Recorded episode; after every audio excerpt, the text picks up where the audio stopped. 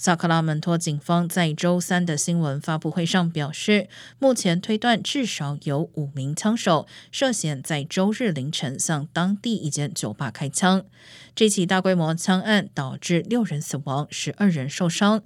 而警方虽然仍在厘清犯罪动机，但也表示基本可以确定本次枪案与帮派暴力有关。萨克拉门托的帮派暴力案件近年来大幅上升。二零一七年时，市议会曾通过一个专门的应对方案，以及数百万元资金，希望透过深入社区的方式，关注最可能受到帮派暴力侵害的群体。但疫情打乱了计划进展。